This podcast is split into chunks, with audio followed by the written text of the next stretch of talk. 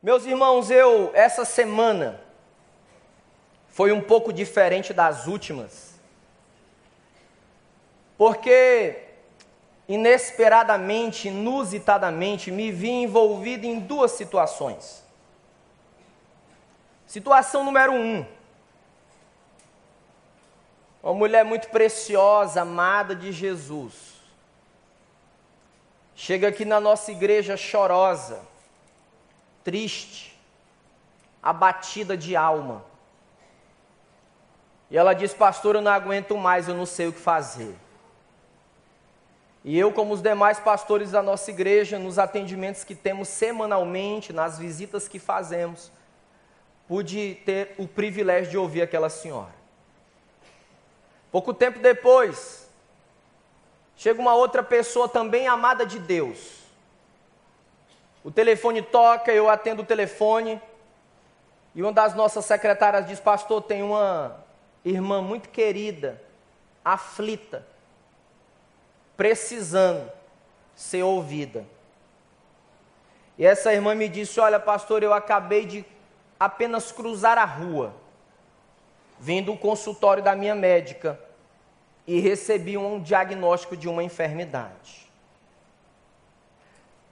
Quando eu ouvi isso, e quando eu fui meditar na palavra de Deus, eu fiquei pensando, o que, que a gente pode fazer qual é a saída, qual é o caminho quando nós não sabemos o que fazer?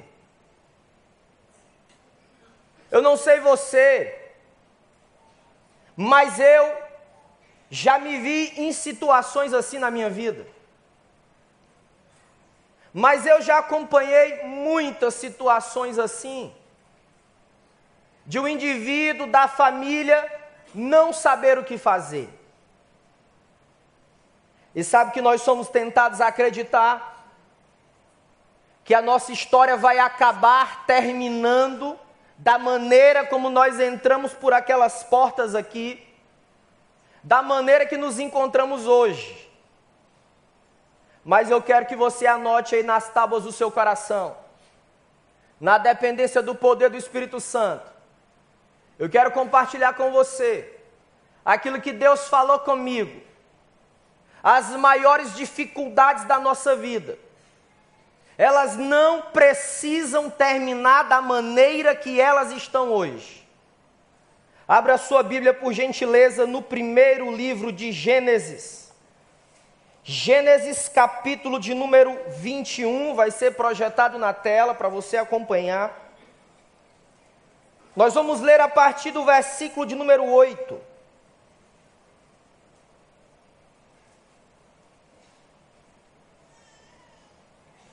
Gênesis 21, versículo de número 8.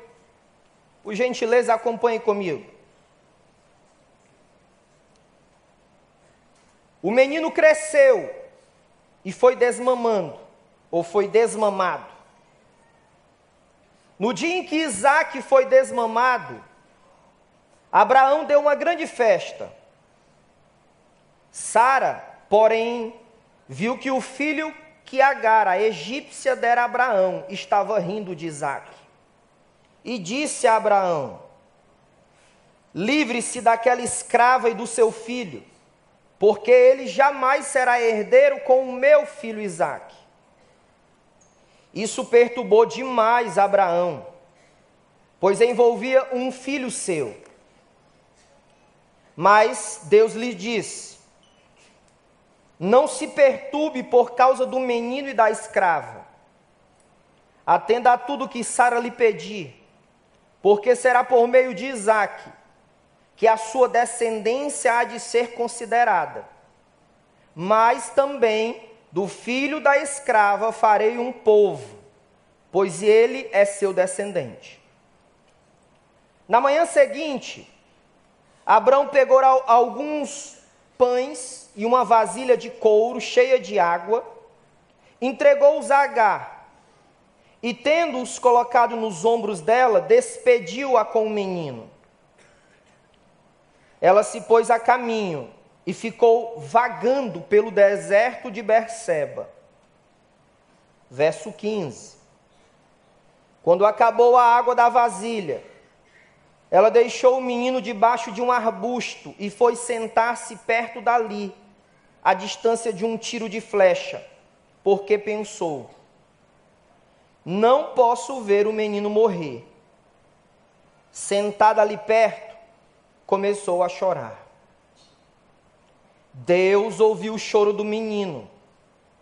E o anjo de Deus desceu do céu, chamou Agar e lhe disse: O que a aflige, Agar? Não tenha medo. Deus ouviu o menino chorar. Lá onde você lá onde você o deixou, levante o menino e tome-o pela mão, porque dele farei um grande povo. Então Deus lhe abriu os olhos e ela viu uma fonte. Foi até lá, encheu de água as vasilhas e deu de beber ao menino. Verso 20. Deus estava com o menino. Ele cresceu, viveu no deserto e tornou-se flecheiro. Vivia no deserto de Parã. E sua mãe conseguiu-lhe uma mulher da terra do Egito. Que o Senhor nos abençoe nessa noite. Deixa eu contar essa história para você. Nesse momento, a família de Abraão, conhecido por nós, o pai da fé, ela representa talvez uma de muitas famílias brasileiras. A sociologia dá um nome para esse formato. Diz que a família de Abraão se caracterizava como um novo arranjo familiar. Por quê?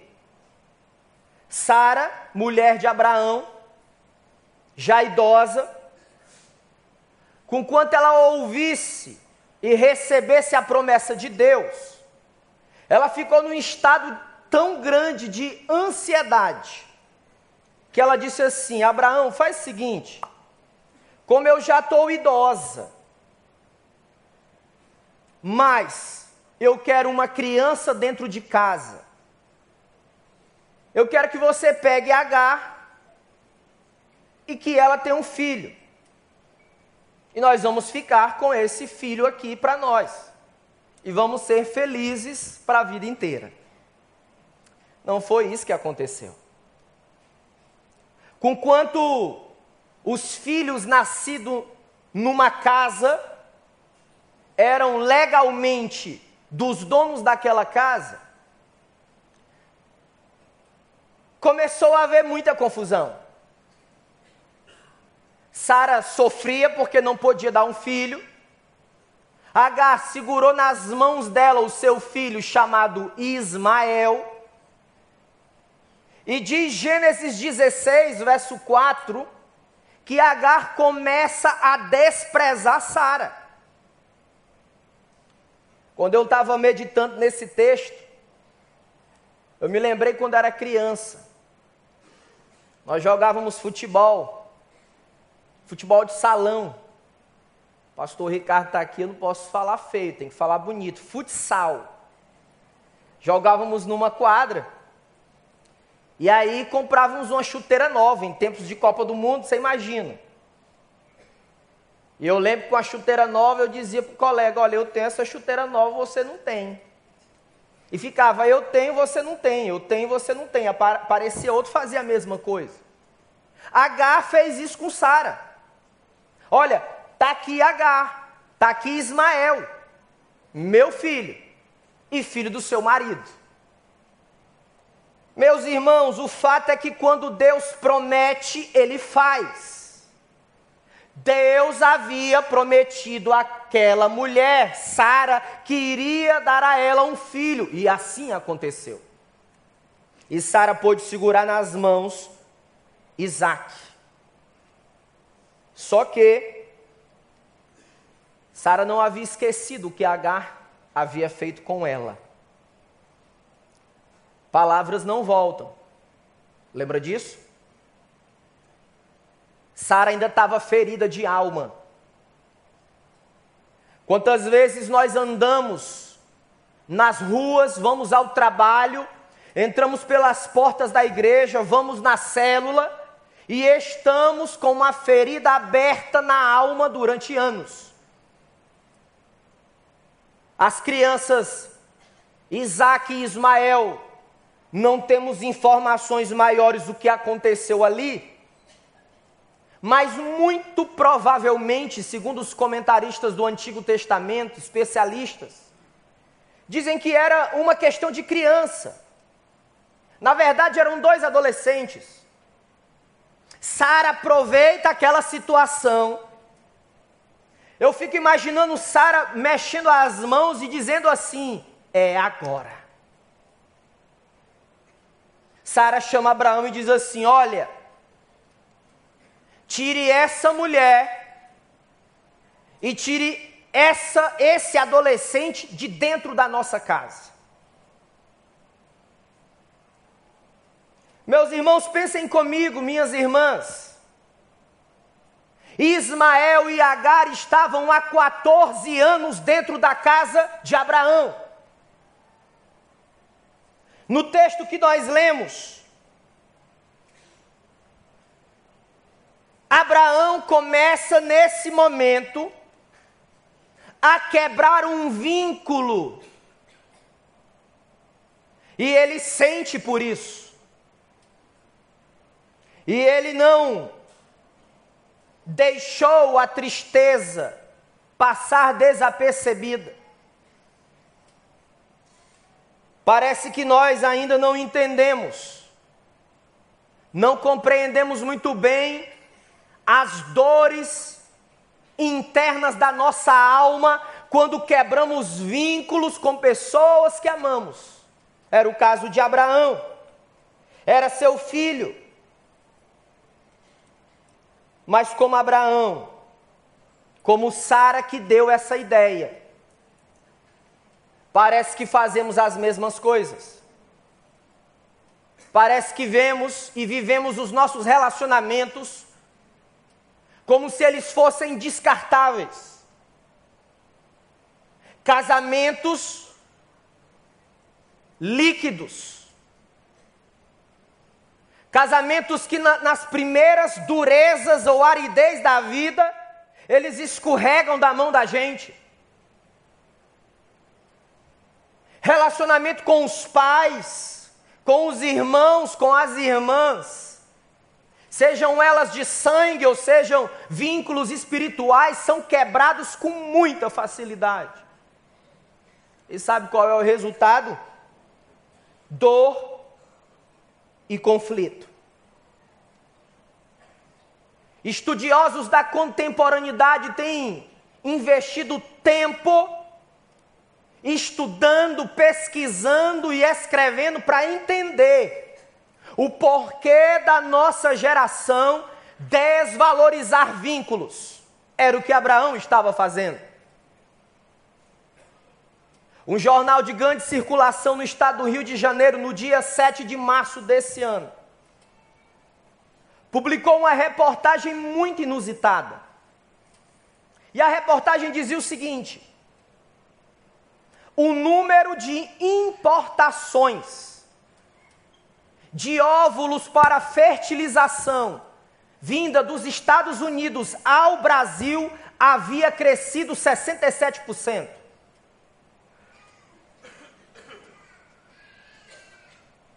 Mas havia uma exigência. Esse óvulo precisava, ou esses óvulos precisavam, pastor Paulo, ser de homens brancos e de olhos azuis. Desenvolver relacionamentos dá trabalho, é verdade. Desenvolver relacionamentos é arriscado, é verdade. Mas preste atenção. Talvez quando você escute uma história dessa, como uma maneira de se defender, você diga: é, realmente não vale a pena relacionamentos. Mas, Jesus morreu por pessoas, Jesus ama e valorizou em todo tempo relacionamentos, vínculos, para que o seu nome seja glorificado de geração em geração. A religião valoriza o individualismo, mas a fé cristã valoriza relacionamentos. Acompanha comigo o verso 12.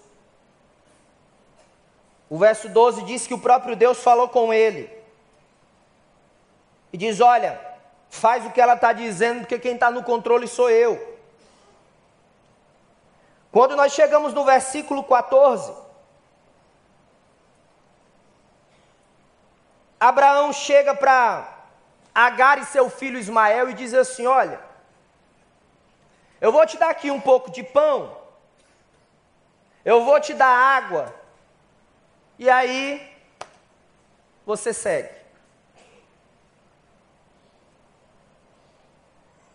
E é a partir disso, olhando para aquilo que aquela mulher ouviu, olhando para aquilo que aquele adolescente viu e ouviu, que eu quero extrair lições com você, para que a nossa vida não termine assim para que a nossa vida não termine da maneira como você entrou pela porta hoje, ou pelas portas dessa igreja. Veja o verso 15, por favor.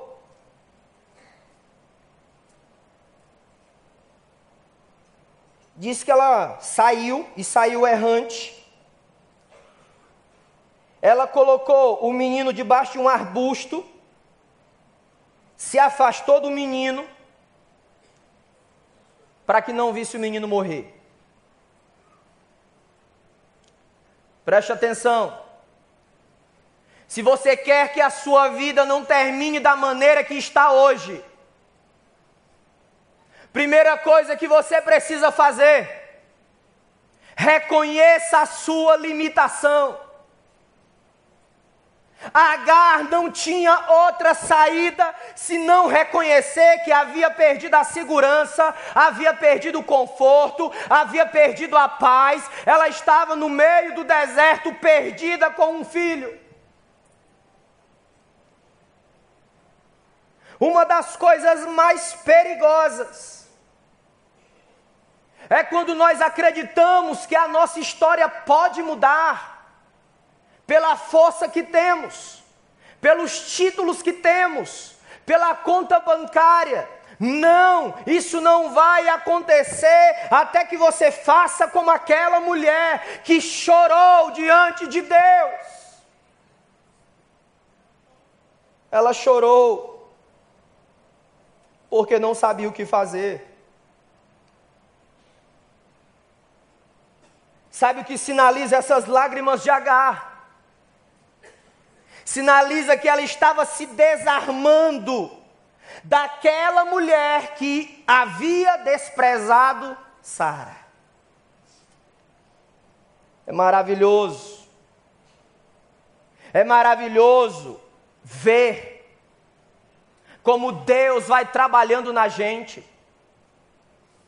Sabe quem permitiu isso acontecer com H foi Deus. Deus estava querendo trabalhar na vida daquela mulher.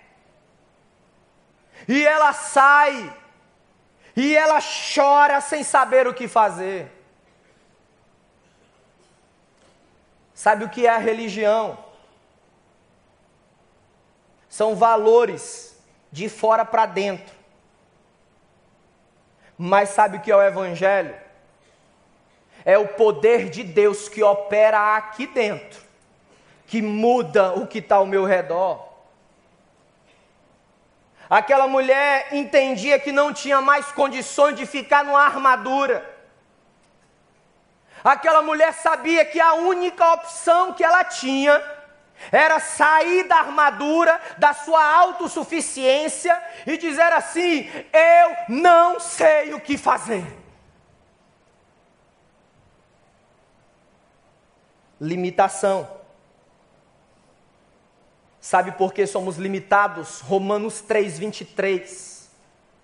Paulo escreve à igreja de Roma e diz assim: Todos pecaram e destituídos, afastados estão da glória da presença de Deus. Que notícia triste para nós. Sabe por quê? Porque no fundo, no fundo, somos como Agar. Agar segurando Ismael na mão. Ela acreditava ter o direito de menosprezar Sara. Quando temos aquilo que desejamos, e muitas vezes o que nós desejamos quebra princípios da palavra de Deus que são inegociáveis. A carência é o motor do desejo. Agar se abriu diante da sua limitação. Ei, você que me escuta nessa hora. Se você não quer terminar a sua vida dessa maneira, reconheça a sua limitação, reconheça a sua vulnerabilidade. Sabe por quê? Porque na palavra de Deus, homem chora e mulher também chora, mas tem convicção que a poderosa mão de Deus vai agir no seu devido tempo. Você crê nisso? O Senhor resiste ao soberbo e à soberba, mas Ele dá graça aos humildes. Veja o versículo 16, por favor. No verso 16 diz que ela sentou. E simplesmente ficou olhando. Eu fico imaginando o que passava na cabeça dela quando ela olhava para o filho lá no arbusto. Talvez os pensamentos dela sejam os meus e os seus. Por que esse sofrimento? Talvez Agar, como trabalhava na casa de Abraão, ela tenha ouvido sobre o Deus de Israel, o Deus de Abraão, e ela pode ter se perguntado: mas que Deus é esse que permite o sofrimento humano? Eu lembro quando, na época dos tsunamis, onde o mundo não, nunca foi mais o mesmo, surgiu muitas controvérsias de ordem teológica, disputas nas redes sociais, e vinham perguntas de todos os lados. Vinham perguntas de fora da igreja, e vinham perguntas de dentro da igreja. Mas como eu acredito no evangelho que dá espaço para dúvida, mas eu acredito que uma fé que não tem dúvida é uma fé que não corre riscos. Por isso, nos primeiros tsunamis, ela não se sustenta. E a pergunta era assim: por que existe o sofrimento humano? E uma das explicações mais lindas que eu ouvi foi de um homem de Deus que acompanho e admiro, chamado Timothy Keller. E ele escreveu um dos livros mais sensacionais que eu li, que é Fé na Era do Ceticismo. Você pode comprar ali na nossa livraria. E ele pensando sobre o sofrimento humano, ele diz assim: olha, eu não sei a razão do sofrimento, eu não consigo explicar. Reconheço que o sofrimento humano é tanto um problema para aqueles que creem em um Deus, quanto para aqueles que não creem. É um problema para ambos os lados. Mas o que eu sei é que o Deus cristão, que se revelou em Jesus, ele veio voluntariamente, deliberadamente experimentar o luto quando perdeu seu amigo Lázaro, experimentar a dor da traição quando comia com Judas, experimentar as dores físicas, experimentar as dores emocionais e o Deus cristão que se revelou em Jesus mostra para mim que é possível, mesmo não explicando o sofrimento, ter coragem, ter fé, ter esperança para aguardar, para se envolver na construção de dias melhores. Esse é Jesus. Talvez Agar pensou, mas por quê?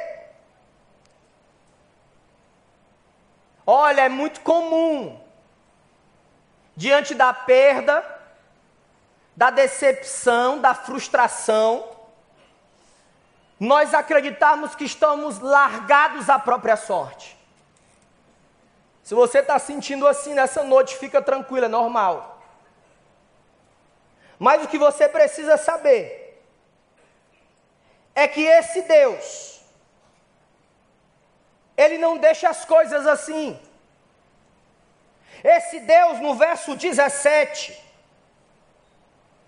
o verso 17 diz que ele viu e ouviu o choro do menino. Sua vida não precisa terminar dessa maneira. Reconheça a limitação, Abra espaço para as perguntas da sua vida. E lembre-se que o Deus de Agar, que o Deus que nós cremos, ele ouve e ele vê o choro da tua alma. Eu sou apaixonado com a palavra de Deus. Eu sou apaixonado com a palavra de Deus. Essa é uma das maiores diferenças do cristianismo. Nós não cremos num Deus ranzinza. Nós não cremos num Deus indiferente do sofrimento humano. Nós não cremos num Deus inerte, mas nós cremos num Deus que se envolve na nossa história, que mexe com a vida da gente e diz assim: ei, não temas, eu sou o Senhor teu Deus.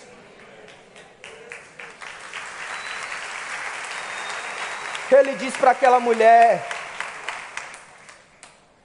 H, o que está rolando aí?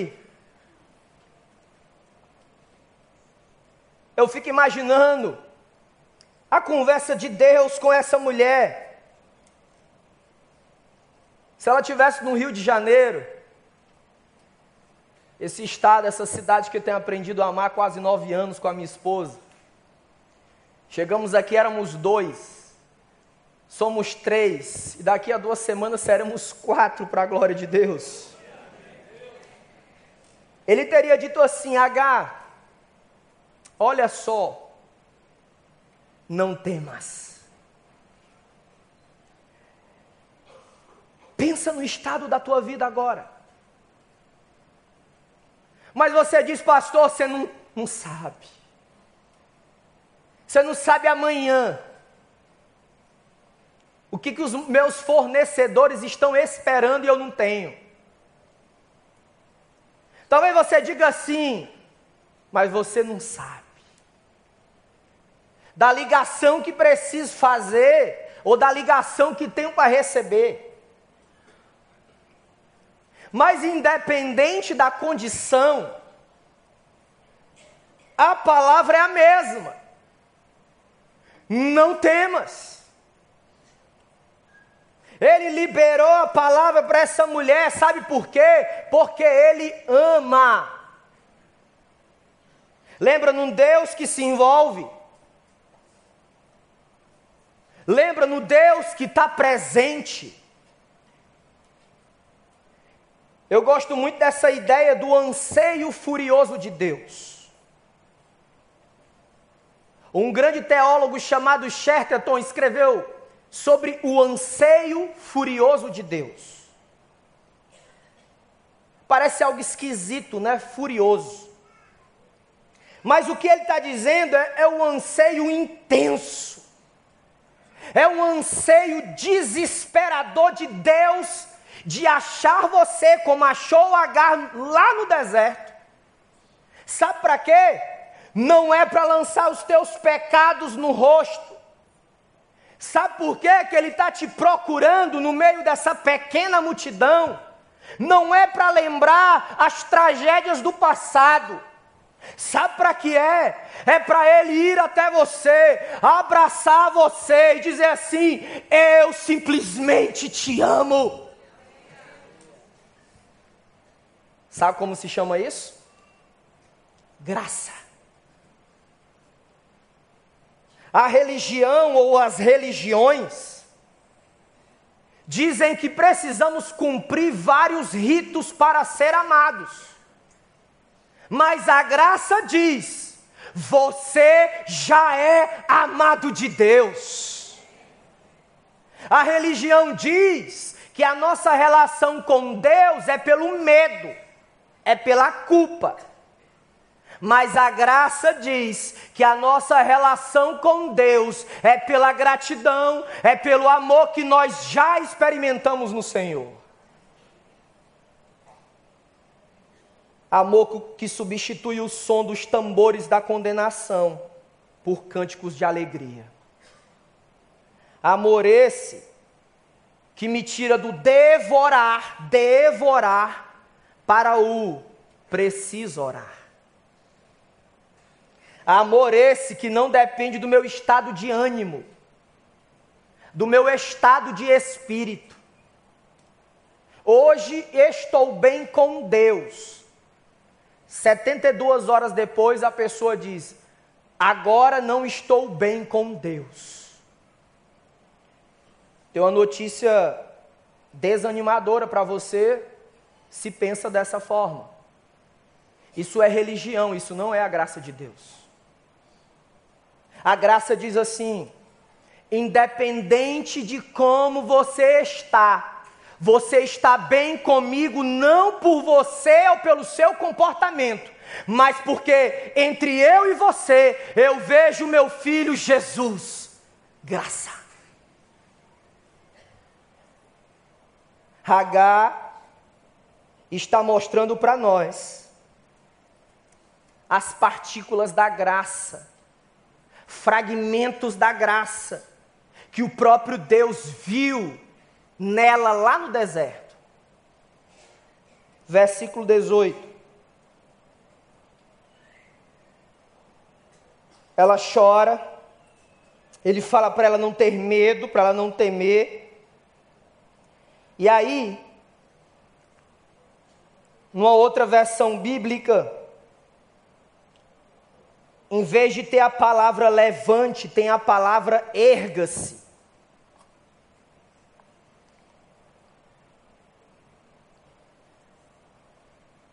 Acompanha, não perde o raciocínio. Ele vai até ela, pergunta o que está rolando. Diz para ela não ter medo. Ele olha para ela e diz assim: erga-se. Se você não quer que a sua vida termine da maneira como você está, erga-se.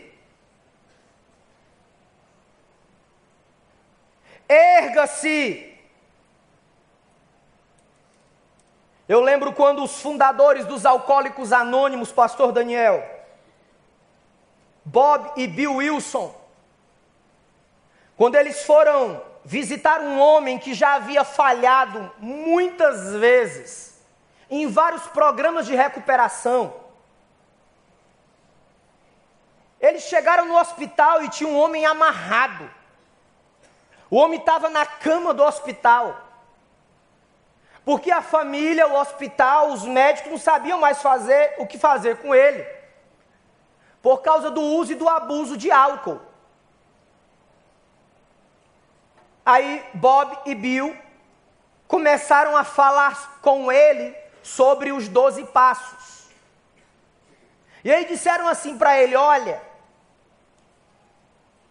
a sua recuperação vai acontecer.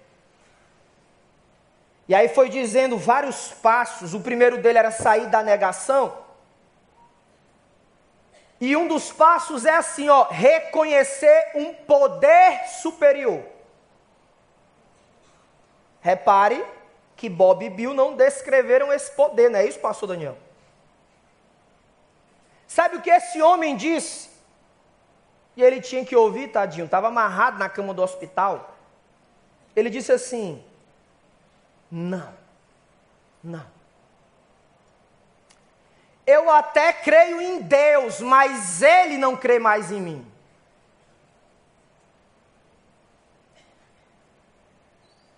Ei, talvez você não consiga se erguer, ou você que nos acompanha em algum hospital da cidade, fisicamente, por alguma razão. Mas esse erga-se tem dois sentidos. Lembra que H estava sentada?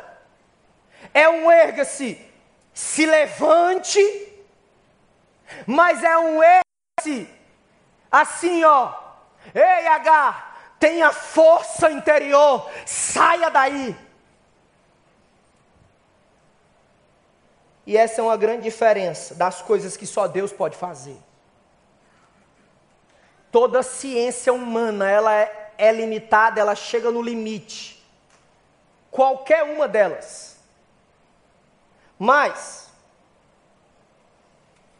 quando nós olhamos para Deus e esquecemos de nós, sabe quem é que a gente vai encontrar? Nós mesmos. Então, quando Deus disse para ela se erga-se, ele está dizendo para alguém nessa noite: erga-se da solidão. Ele está dizendo para alguma família: erga-se do luto. Ele está dizendo para alguma mulher ou homem nesse auditório: erga-se diante da traição. Ele está dizendo para algum adolescente: Erga-se do cyberbullying. Ele está dizendo para alguém desesperado, aflito de alma: erga-se diante da aflição. Ele está dizendo para homens de cabelos brancos: erga-se do abandono de tantos anos atrás que ainda persegue você. É possível sim se erguer, se erguer por fora e se erguer por, por dentro. A imprensa está noticiando a presença no Rio de Janeiro de uma das maiores ativistas pela educação no mundo. Você sabe como é que se chama o nome dela? Alguém sabe? Ouvi aí no auditório. Como? Malala. Tem uma coisa que a gente aprende chamado de graça comum. O que é a graça comum? Tentar explicar para você. Às vezes a gente lê um poema, escuta uma canção, fala: nossa, que coisa maravilhosa. Como pode? Essa pessoa não tem um Espírito Santo, mas falou de Deus com uma profundidade tão grande, se envolve nas causas que Deus se envolve de uma maneira tão vibrante como pode. Isso se chama graça comum. E Malala experimenta dessa graça. E ela é um exemplo para nós quando ela leva um tiro no rosto, aquela jovem poderia ter ficado prostrada em casa. Mas ela resolveu não fazer isso. ela resolveu se erguer, se levantar. E uma das vozes mais ressonantes na educação, ela diz: Olha, me dê uma caneta e me dê um livro que eu vou mudar o mundo. Mas para nós que somos crentes, discípulos, seguidores de Jesus, é me dê a palavra, me dê uma alavanca, que nós vamos mudar o mundo no poder do Espírito Santo. Erga-se. Verso 19. O autor de Gênesis diz que o Senhor falou. Na verdade, abriu os olhos de Agar.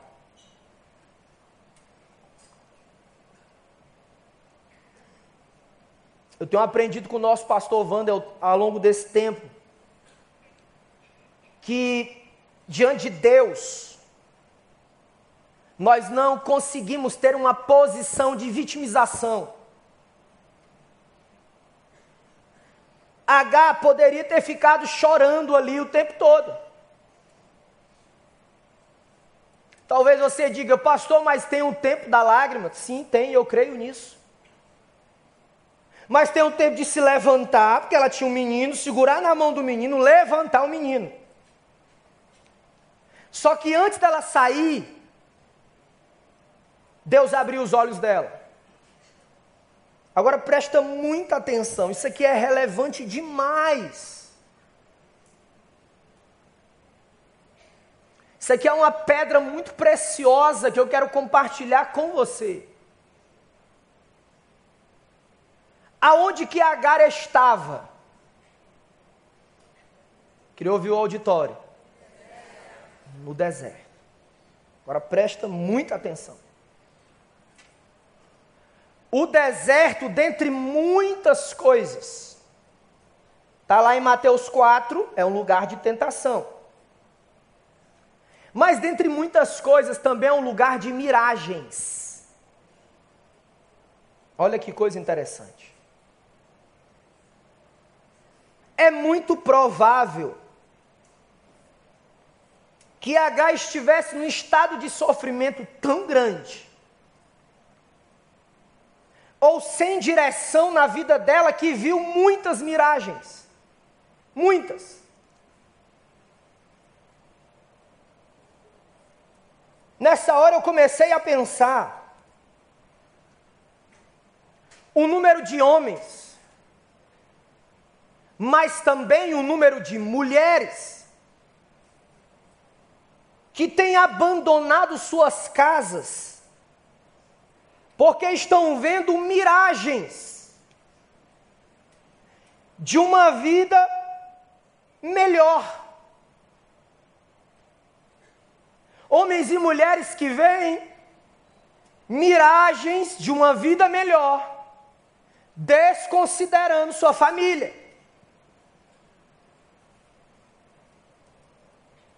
Eu comecei a pensar de jovens que estão vendo miragens e acabam se submetendo a relacionamentos tóxicos, disfuncionais ou doentios. Você escolhe a melhor palavra. Relacionamentos esse aonde o parceiro ou a parceira só olha para si. Mas estão vendo a miragem. Eu me lembrei de quantos estão vendo miragens em busca de dinheiro, de sexo e poder, e passam anos da sua vida correndo, correndo, correndo, sem saber para onde estão indo.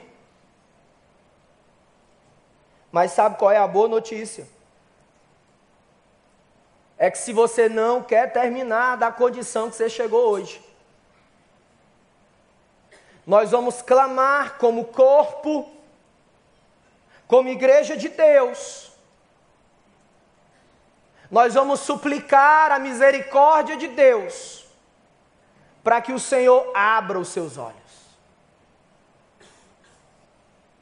Uma das coisas mais escandalosas que eu ouvi, e foram muitas, mas essa parece que me colocou na lona, no chão.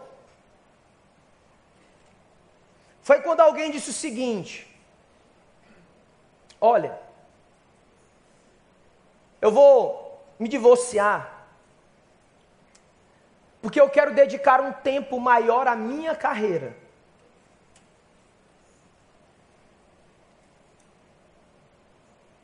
Eu disse, eu não estou entendendo. Você pode repetir? Senão é o seguinte: estou com tanto trabalho na organização que o relacionamento com meu marido, com os meus filhos, ele precisa de tempo. Não é verdade? Eu falei, é, é verdade. Qualquer relacionamento precisa de tempo.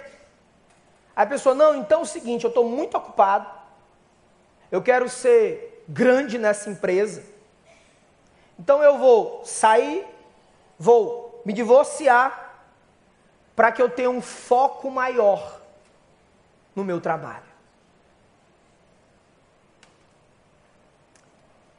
Sabe como se chama isso?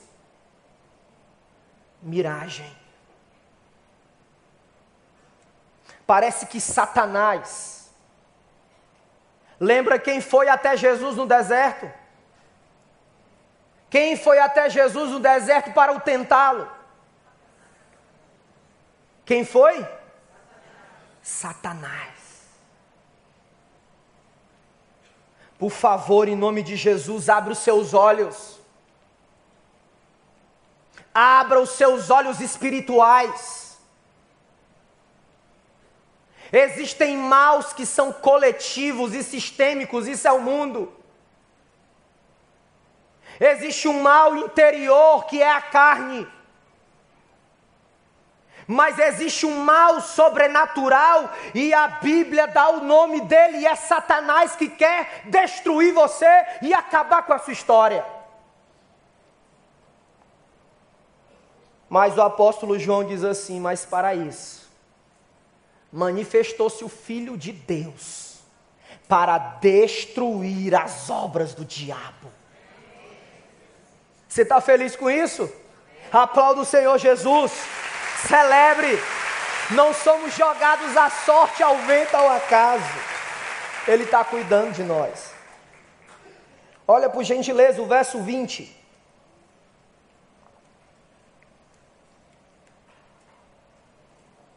O verso diz que, no verso 19, ele abriu os olhos dela, ela viu água. Na verdade, ela viu uma fonte e deu água de beber para o menino. E o verso 20, a palavra de Deus diz assim: E Deus estava com o menino. E ele habitou no deserto e se tornou flecheiro. Presta atenção. A gente está falando de uma mulher e de um garoto que foram postos para fora de casa. A gente está falando do pai da fé, Abraão, que expulsou uma mulher e uma criança, que no caso era filha dele, para fora de casa. Mas sabe, o mesmo Deus que não deixou e não deixará essa história terminar da maneira como imaginamos, mas ele muda o curso da história. É o mesmo que diz assim: e Deus está com você.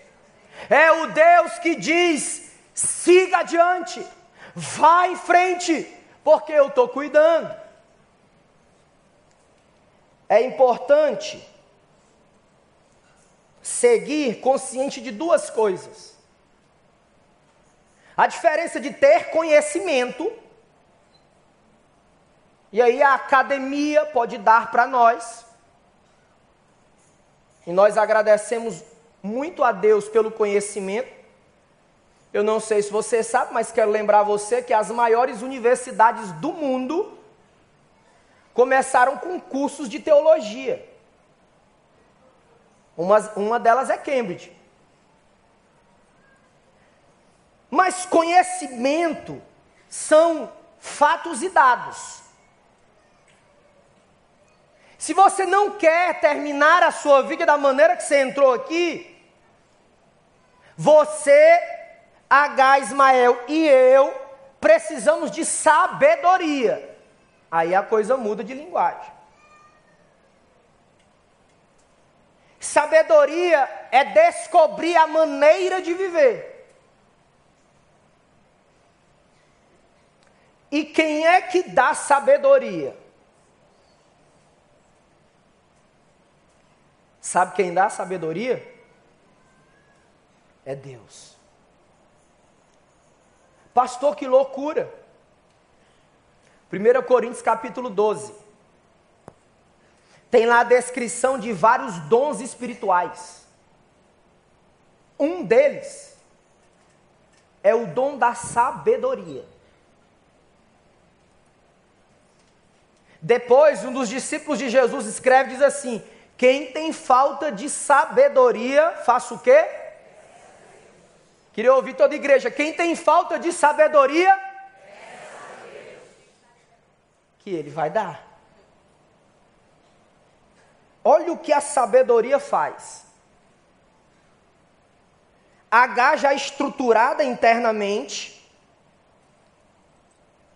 O menino vendo aquele mover poderoso lá no deserto. Eles observam a oportunidade.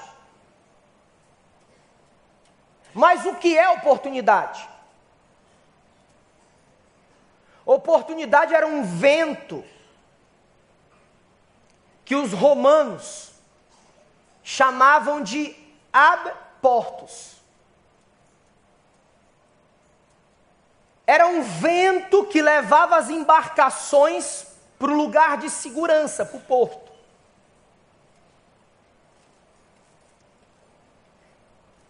Quando eu peço sabedoria a Deus, quando eu recebo sabedoria de Deus,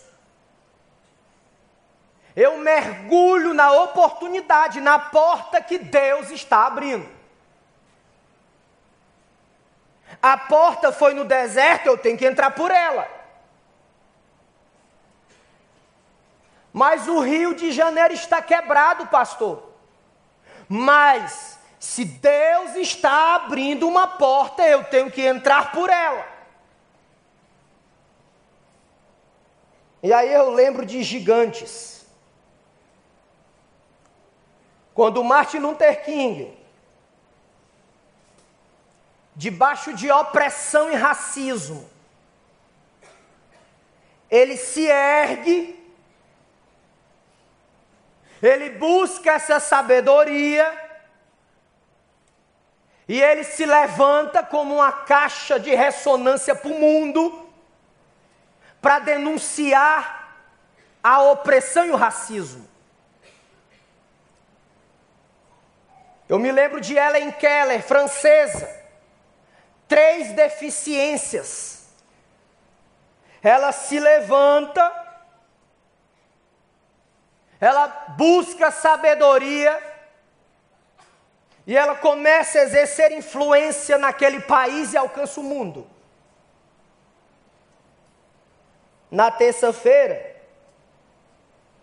alguns de nós conheceu um adolescente chamado Adum Samon, ele sequer tinha pátria. Ele não tinha documento de identificação, esse menino. Mas ele lá dentro da caverna, das doze crianças, uma que sequer tinha pátria, foi posta por Deus ali, porque era o único que falava inglês e pode ser instrumento de Deus para tirar aquelas crianças da caverna e o mundo viu. Seguiu adiante. mas eu quero chegar ao fim. Eu me lembro da maior referência para nós: Jesus. Jesus experimentou a dor que você está sentindo aí. Sabe o que ele fez? Ele seguiu seus propósitos. Ele foi adiante. Se você não quer terminar a sua vida assim, você precisa, como Agar, ter um encontro com Deus hoje à noite. E o encontro com Deus, que não se dá pelo que você pode fazer. Se você quer se encontrar com Deus pelo que você pode fazer, desista. Queira se encontrar com Deus pelo que ele já fez. E sabe o que ele fez? Ele enviou Jesus. Fique de pé, por gentileza.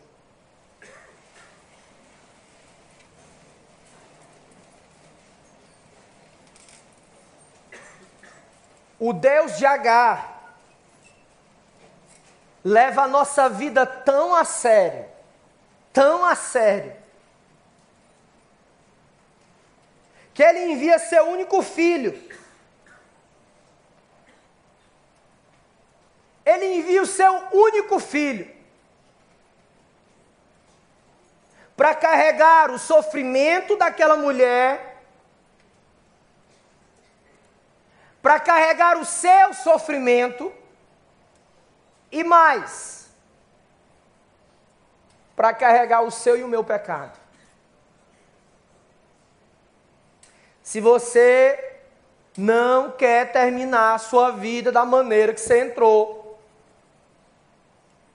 você precisa de um encontro com Jesus hoje.